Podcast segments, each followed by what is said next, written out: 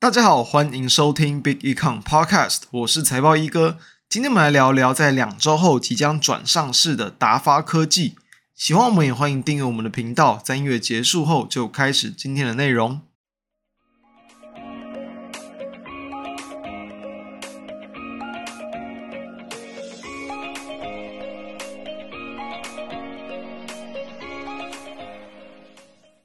达发科技哦，可以说是联发科旗下的小金鸡，因为它就是由联发科旗下一些不同的公司所合并而来的。那主要就是两家，一间就是洛达跟创发，这两间都可以说算是起源在这个二零零一年。那洛达也是在这一年成立之后呢，哦，大概过了六年，联发科取得接近一半的股权，到二零一七年被联发科完全持有哦，这是其中一块应用在像是蓝牙晶片的一块部分。再来像是刚刚谈到的这个创发，它的前身是这个诚智科技，也是二零一一年成立，主要是做网通相关的一些晶片。这两间公司呢，然后其中啊洛达也是在这个二零一七年与联发科完全持有之后，也再去并入了这个联发科的物联网部门。再加上说，在这个呃有原相啊，他们旗下的一个元瑞科技，这样算是有四四个部门啊组合而来。在这个二零二一年改名叫达发，然后在去年哦，就是在六月份就登陆新贵，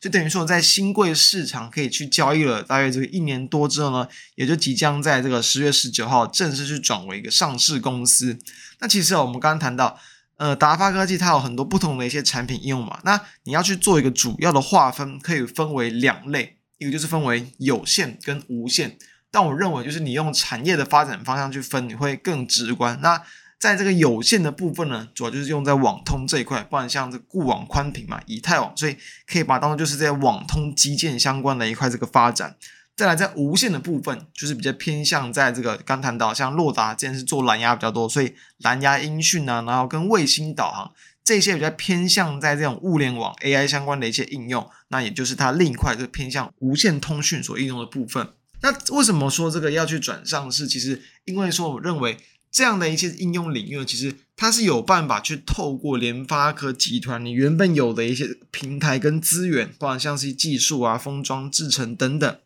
来去更强化达发它的一个发展。因为其实像联发科，当然原本也是有在去做可能手机嘛、五 G 嘛、网通、WiFi、智慧电视，甚至跟部分的一些车用相关的一些这个发展。那你这些再去透过其他更延伸到，比如说跟我们周遭应用的物联网，对不对？然后还有网通这些基础建设，等于说它就有机会去可以去让联联发科集团有更多不同的一些应用面向，就可以把它想象成联发科本身，当然。你在类似的一个产品的一个比较上，你可能可以去跟这个高通去做竞争，诶，那你可能要去跟这种网通晶片比的话，诶，那你就可以去透过这个达发来去跟，比如说也是这个国际大厂的博通来去做做这个竞争。那当然不是说能够去完全达到相似的一个，比如说市占率啊、规模等等，但就是说在它的一个这个产品的应用上，它其实能够有非常多元的一些应用。好。那以上就是我们刚刚先针对说它主要的一些产品应用来去做一个讨论。那我们接下来就来去跟各位谈一下，就是说到底哪几块市场，我认为会是打发比较值得去关注的。那我们要先知道啊，其实哦，在过去几年，像这个 TWS 嘛，真无线蓝牙耳机，其实在过去几年是相当的好，因为那时候算是一个比较比较新兴的一个这个应该说技术，或者是说在市场的一个渗透率开始去放大。但其实大家知道，现在我们要去买任何的这种呃蓝牙耳机啊，就是当然你不要去追求那种最好的产品的话，其实我认为很多它的价格真的都是还算是相当的经济实惠。等于说，其实毛利率你就很难去对于厂商而言很难拉得很高。那比如说像是有去看一些研究机构的统计啊，像这个 Canalys 他们再去统计，包括像去年的一些数据啦，这个虽然说全球的一些这种可能音讯相关的一些这种产品设备啊，其实出货量是有在去减少。其中在 TWS 这一块，诶，它反而有逆势成长哦，有大大概是一个比较偏高的一个个位数来去看。但我认为这其实都也不算是一个非常的一个就是乐观的一个这个成长数据。如果说要以现在很多产业都必须要看到可能双位数的一些这种年复合成长率来去看的话，我认为它就会相对的比较逊色一点。不是说它不好，而是说你本来比如说 IC 设计股啊，本来通常就是要聚焦在可能有更高的一个成长性。或者是说这种发展潜力更强的一些应用为主，所以认为这块部分，我认为可能在无线通讯这一块，蓝牙耳机、蓝牙晶片这一块，或许不是我们要去最注重的一点。但是在穿戴式设备上，其实我认为它就有比较多的一些这个关注空间。比如说，我这边有去特别去看，像是这个 Fuji 啊，然后这个哦就是 Chimera 啊，他们在去这个研调统计的一些，包含像是智慧手表，然后穿戴式装置等等啊，预计大约在最近啊这三四年左右，其年复合成长率其实也是有机会来到七趴八趴。虽然说这也不不能。说跟其他的一些，比如说 AI 车用应用来的非常高，但我认为这其实对于一个已经发展蛮久，然后同时其实市场讨论度可能已经有讨论过很多年啊，这种物联网相关的应用，我认为这还是一个算是蛮不错的一个成长率。所以说啊，透过这一块部分呢，在这个达发嘛，他们也是有去透过这个部分来去加强他们在这个所谓的一个 GN 呃 SS 晶片的一个单屏哦低功耗的晶片。除了能够去更好的去定位，它也去支援大部分的一些卫星系统。那我认为说，在未来啊，当然像不管像是任何各各种各样的一些物联网装置嘛，比如说穿戴装置嘛，或者各种物品的一些追踪管理哦，然后还有可能在在面对到一些比如说可能高龄族群啊的一些可能就是一些类似助听的一些这种功能，甚至像我们很多一些共享的一些。各种单车、滑板车等等的这些东西，它其实都是有办法去应用到，所以再去加上说，我认为，包含像未来在这种可能，比如说低轨道卫星的一个普及率持续去扩增，这种跟 AI 物联网，然后跟这种无线的一个通讯定位的一些产品，它需求一定会是比较可以算是一个乐观的一个预期，所以认为这块就是在打发的部分蛮值得去关注的。好，那再来有线通讯的部分，我们要知道，其实。现在就是趋势，就是说很多的国家都在针对这种网通基础建设嘛，有这个很大大幅度金额的投资。比如说目前，比如说中国来说，就是目前正在进行就是一个“十四五”，“十四五”的一个计划嘛。然后呢，其中呢，它在这个就是网通的基础建设，其实也是有去针对很多，比如说第五代的一些这种移动通信啊，然后工业物联网等等。然后呢，也是有去投入相当高这样一个金额的一个这个数量。除此之外，比如说像是美国嘛，对不对？这个拜登的这个基础建设法案，然后其中的 BEAD 哦，针对这种宽频基础的一个这种普及啊，然后让大家几乎都可以去使用这样的一个方向，占了它目前所有的一个就是基础建设的一个金额里面相当高的一个比重。那当然，很多国家当然像欧盟啊、欧洲各国，其实也是有去一个比如说三百亿欧元的一个 CEF 的一个计划，都是希望能够去增加这种比如说光纤的一个这个就是。铺建的这样比例啦，还有跟它的一个这个渗透率，所以其实在这种就是宽频网络啊、以太网络啊，然后在这种五 G 啊，然后高速传输啊，然后人工智慧嘛，哦的这些需求的一个带动之下，它会是持续成长。所以其实像是我有去看，像是 MIC 再去估计到，大约也是在这个两三年之后，目前哦这个全球这种宽频流量，它年复合成长率哦，其实是有来到。大约是有来到这个十八、十九帕左右，就是变成它是相当高的一个数字。同时呢，其实因为目前像是欧盟那边，其实对于这种光纤的一个这个计划跟它的一个进进度都还不算是很快。等于说，哎，你可能这这前面几年可能有这个美国跟中国的一些基建来去做带动，那在未来几年，其实我认为还有很多的一些国家，它能够去拉动到就是全球的这种宽频网络的这个需求，所以因为这都会是在这个打发。在比较长远的角度来看，会蛮值得去关注的一些这个方向。那当然，重点还是说，其实因为 IC 设计它就是会跟市场的需求联动性很高，我们知道也会被这个景气的影响，我也应该说会相当的高。所以，当然现在景气不好，也同时是影响到了说达发今年的一个这个营运的表现。所以，其实哦，达发在今年的上半年，它就是只有赚二点七块钱。那其实，在呃，等一下要跟大家各位会谈到，就是说他最近有去公布这个就是上市前的现增价的事情。在去公布这个现增价之前，其实达发的股价几乎都能够能够去维持在六百多块。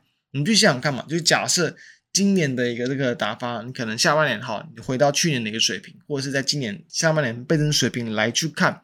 你把它乐观一点去抓到可能十块十块出头，其实就一个 IC 设计厂来说。它的本益比确实都还是相当的高。那本益比很高的一间公司有什么理由？当然，因为在位在新贵嘛，流通性相对偏低，又或者是说主要的一些大大股东，它的成本本来就偏高。那如果说你的筹码大部分被这些大股东所掌握的话，他们当然其实也不太想，也不太愿意，其实也没必要嘛，对不对？去卖在一个比较低的价格，所以会让它的股价维持在一个比较高的一个这个水平。那当然，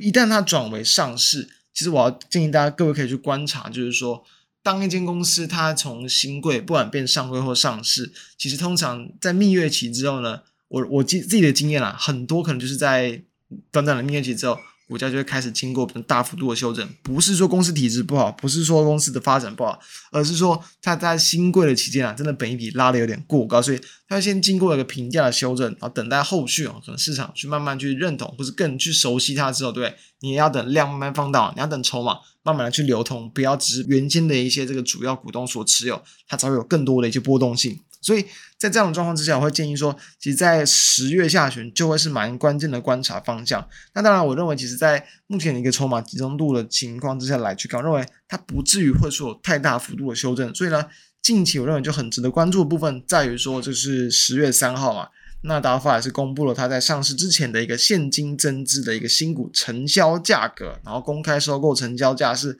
可以说是四百三十五元哦，我们就取个四舍五入，所以诶四百三十五哦，你跟原本大约六百块比起来，诶其实有蛮大的价差。那当然，它是一个竞拍的模式，所以呢，它你可能真的，比如说你要去参加竞拍哦，你不一定完全是这个价格去成交，但我认为再怎么样，它都有很多的一个这个股价空间嘛。你如果说参与到的话，一上市马上去出脱，基本上都还是能有。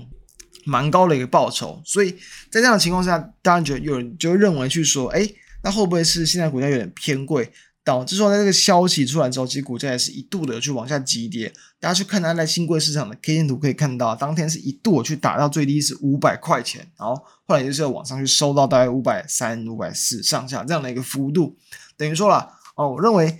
就它原本六百块来看，或许你的本益比可能是有可以来到好几十倍，甚至是一个三十倍。就是说你你去年嘛，它赚接近二十块来去看三十倍的水平，达到一个五百块钱，其实也都还是有二十多倍。那这这就有一个 IC 设计公司来说，它就会是相对的也比较合理、比较正常。台股来看，但我们要知道这个方向，我们再去做延伸。最近啊，其实大家去看一些，比如说法人的筹码。大家应该也知道，最近台股真的挺弱的，就是一直在半年线下方整理，就是好几度要站回，结果好好像一下站回，然后又往下跌破，等于说台股偏弱。那诶，我们可以也可以看到嘛，台股这么弱，但其实你去看大盘的法人筹码，投信连续买超相当长一段时间点，所以说他们到底在买啥，对不对？我们会发现到，其他买了很多，我这边就提供几个方向，就是驱动 IC 嘛，还有一些网通 IC 哦，或者一些手机的一些 IC 等等。会发现到，或者像是电源管理相关的 IC，这一些很多都是比较偏向高价股，百元以上，几乎都可以去看到，就是说，哎，好像就跟大盘的一个法人筹码的方向很很雷同啊，就是投信也是连续买这好段时间。为什么？我认为其实达发它会是蛮关键的原因，不是说哦，不是说什么达发你好像就是大家的一个什么带动大家股价的一个工程还是怎么样，或者说它有特别的一些营运的一些利润等等，也不是。这就是因为它的一个本益比偏高，所以我认为它就会有一个就是高价股、高本益比股即将要转为上市，即将要进入到这样的一个台股上市市场，然后呢会去吸引到法人的关注，就是说，哎，其他的这些公司其实获利也没有很差，他们的发展其实也也不差，市占地位其实也没有也没有说到非常差，因为其实台湾的很多的不同领域的 IC 设计股，在他们的个别领域来说，可能都是在市占率上或是国际地位都还算蛮强。那当然达发也是啊。达发它其实，在包含像是在哦，刚刚谈到一些不一样的一些这个应用，网通端呐，或者像这个蓝牙端呐，其实有蛮多领域对，都是有在这个全球啦，算是一个前三的这个市占里面。所以当然，这个就是为什么说打发它有可以去转为这么就是短短期间之内，然后呢，去再去转为上市的这个原因。好，在这样的情况之下，我就会建议说。目前来看，我认为达发它当然就一个中长期的角度，依旧会非常值得关注。但是就一个评价面的角度，我认为反而现在更应该要去关注的，就是我刚刚谈到，其余一些可能本一比甚至不到十倍或十倍多一点，十五倍以下，很多的一些 IC 设计股，反而我认为你去搭配到投信筹码去看。我认为都还是会在近期，甚至是在这个达发上市之后，它能够去持续有就是有股价往上波动的空间的一些方向。所以我认为说，目前啦，当然达发它的发展确实也都是选择，就是一些可能产品会在一段时间一段时间有去做一些更迭，有一些技术的一些演进啊，甚至还当然代表说同样有很多技术门槛的方向，所以依旧是可以值得去关注它在这种可能高毛利的产品啊，然后这种高技术的这种方向去研发的一个方向。但我认为